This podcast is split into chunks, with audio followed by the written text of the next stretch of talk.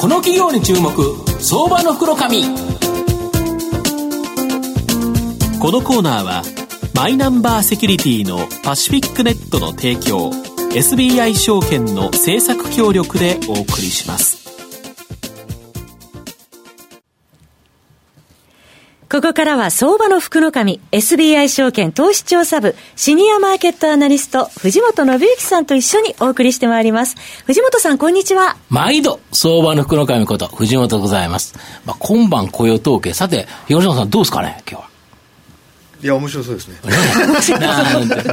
で、えー、まあ今日本当にですね、いい数字が出て、えー、逆にドルがそこまで高くなければ、一回利食いかなっていう感じもなんとなくしますけどね。そうですよね。うん。はいまあ、そういう中ですね、今日、えー、ご紹介させていただきますのが、えー、証券コード2462、東証一部上場、ライク代表取締役社長の岡本康彦さんにお越しいただいています。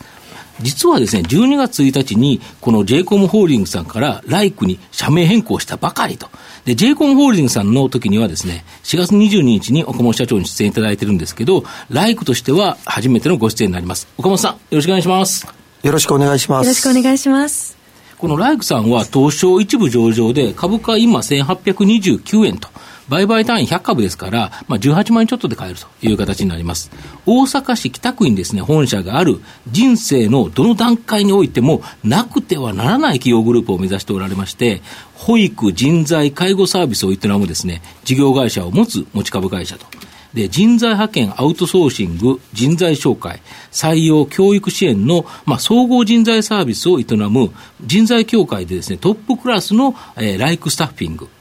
企業、病院、大学内での自宅保育、認可保育園、学童クラブなどの公的保育において300以上の施設をですね、運営する子育て支援サービスを営む保育業界でトップクラスのサクセスホールディングス。また、有老老人ホーム等を運営してですね、約1200の居室数を持つ介護関連サービスを営むサンライズビラ。この人材、保育、介護のですね、3つの事業会社を中核とする企業グループという形になります。はい、で、人材関連で安定的な成長を期待でき、保育、介護といったですね、人材確保が非常に重要な新規ビジネスに参入している成長企業と。まあ、保育、介護に関しては国策の大きな追い風が期待できると思います。で、あの、社長、今回、はい、まあ、昨日からですけど、ええ、ライクに社名変更されたということなんですけど、はい、背景と理由、ちょっと教えていただけますでしょうか？はい。えー、まあ、私ども、j イコムっていう名前で23年ほどですね、はい、えー、事業を営んで参ったんですが、はい、はい、えー、ここ、まあ、数年前からですね、うん保育事業に進出したり、うん、まあ、外交事業に進出する中で、はい、まあ、それぞれの事業会社が、まあ、サクセスであったり、はい、えー、サンライズビラということで、はい、まあ、統一感がなかったんですね。でえーまあ、今後はですね、ライクの、まあ、保育とか、ライクの介護とという形にしてですね、まあ、ブランディング化っていうんですか、えー、ライクっていうネームを、まあ、売っていって、まあ、ライクが関連する、まあ、保育、介護、人材すべてにおいて、まあ、非常に安心感があるよねっていうような、えー、イメージを作っていきたいなっていうのが、まあ、大きな目的です。なるほど。このライクさんって非常に人数多いんですよね、今。そうですね。えー、1万人超えてる状態ですよね。はい、あのー、まあ、保育士さんとか介護士さんを、はい、えー、そういった社員関係で、まあ、5400名ほどですね、あとあの私どもで働いていただいているあの、うん、スタッフさんをが6000名ほどおりますので、はい、まあ、約1万1500名前後ぐらいの、えー、グループの人数になっているそうですね。はい、なるほど。で、御社のこの中核事業であるですね、はい、あの、表であった人材サービス事業、はい、この状況をちょっと教えていただきたいんですが。えもうこれがですね、もうあり、ありえないぐらいっていうんですか、非常に好調に推移しております。そうなんですよ。もうあの、私どもモバイル業界をもともと中心にやっておりましたが、はいはい、えー、まあ、今、本当にその業界からもこうきちっと説明のできる、まあ、スキルの高い人のニーズがもう各社さんからもゼロ円経済がなくなって売れないと困るという話だったんじゃないですか、まあ、そうですね、あのー、まあ、安売り競争というものがなくなって、はいはいえー、サービスクオリティの向上というところに、説明できる人間が必要だ、えー、そうですね、各事業会社さんがまあ目を向けられてると、なるほど。まあ、それが私どもにとって非常に大きな追い風になっていると思います。そこで優秀な人材を抱えている方の人材の会社の方が有利だと、はいはい、そうですね、い。うことでいうと、やはり御社のクオリティの高さ、もともと携帯も販売された、経緯があるからということですよね、はい。はい、そうですね、やはり徹底的に教育研修をして、うん。うん、えー、まあ、いい人を安定的に供給できるというのが同社の強みだと思ってます、なるほど、まあ、あと次、新規事業でですね、はい、まあ、保育とか介護とかされてると思うんですけど、はい、これ、国策の大きな追い風があるかと思うんですけど、はい、まあ、現状とですね今後、ちょっと教えていただきたいんです,、が、はい。あのー、介護のサンライズビラの方もですね、はい、3年前に、まあ、当社が M&A いたしまして、えー、当時は入居率が68%で、はいはいはい、まあ、結構赤字の、入ってる、ね、そうですね、うん、会社だったんですが、うん、えー、10月末ではもう99%を達成いたしまして、まあ、私どものグループ。る状態ですよね、そうですね、もう実際あの、ウェイティングしていただいている状況で、収益的にも非常に安定した、えー、数字が出るようになってきております。うんで保育の方はですね昨年の7月にまあ TOB をかけて連結子会社にしたんですが、はい、まあ、こちらはあの保育士さんの処遇を、うん、まあ、まずは私どもとして、うん、え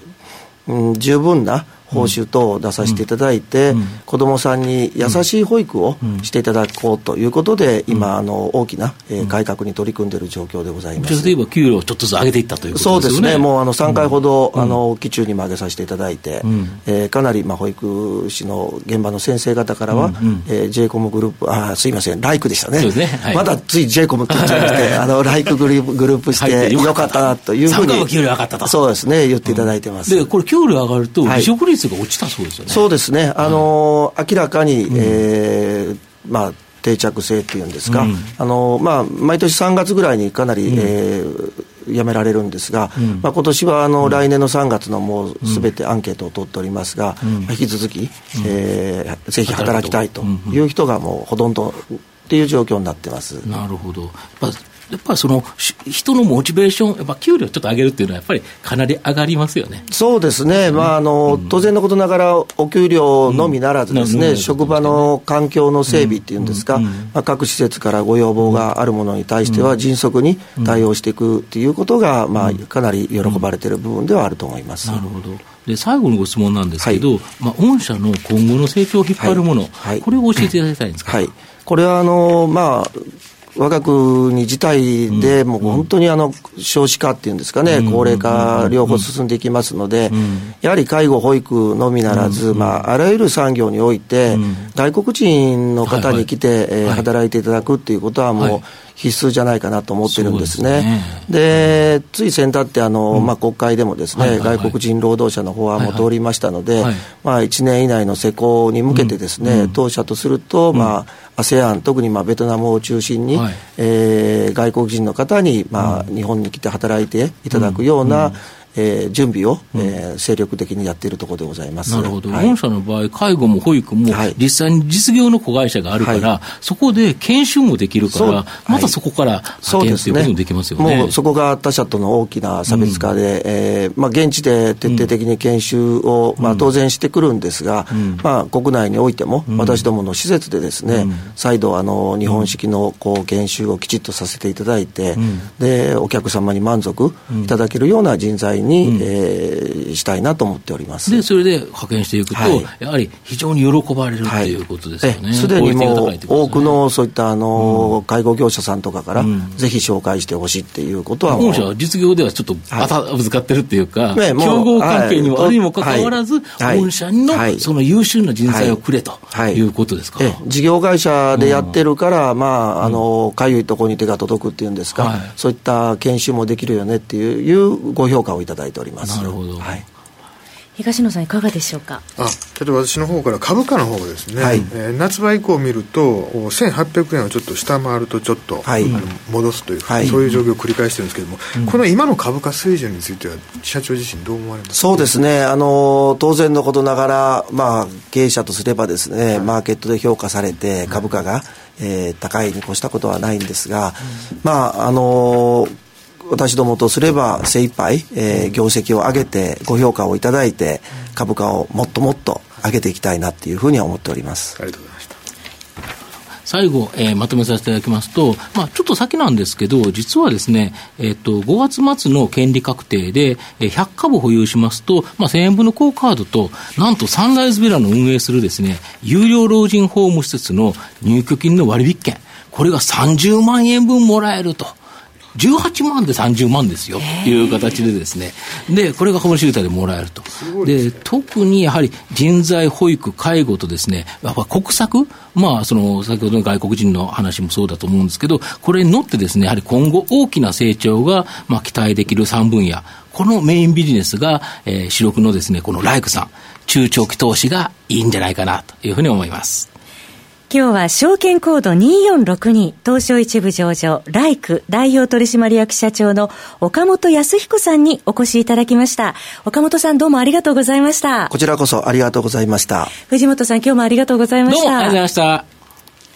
証券コード3021東証2部上場パシフィックネットはマイナンバーに完全対応した情報機器データ消去サービスをはじめとする IT セキュリティサービスそして IT 機器の中長期レンタルなどで企業の IT 化を支援する IT ファイナンスサービスを全国8拠点のネットワークで展開するオンリーワン企業です。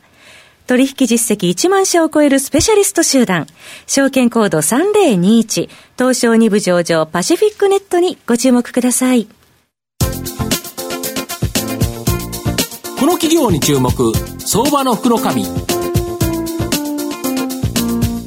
このコーナーはマイナンバーセキュリティのパシフィックネットの提供 SBI 証券の政策協力でお送りしました。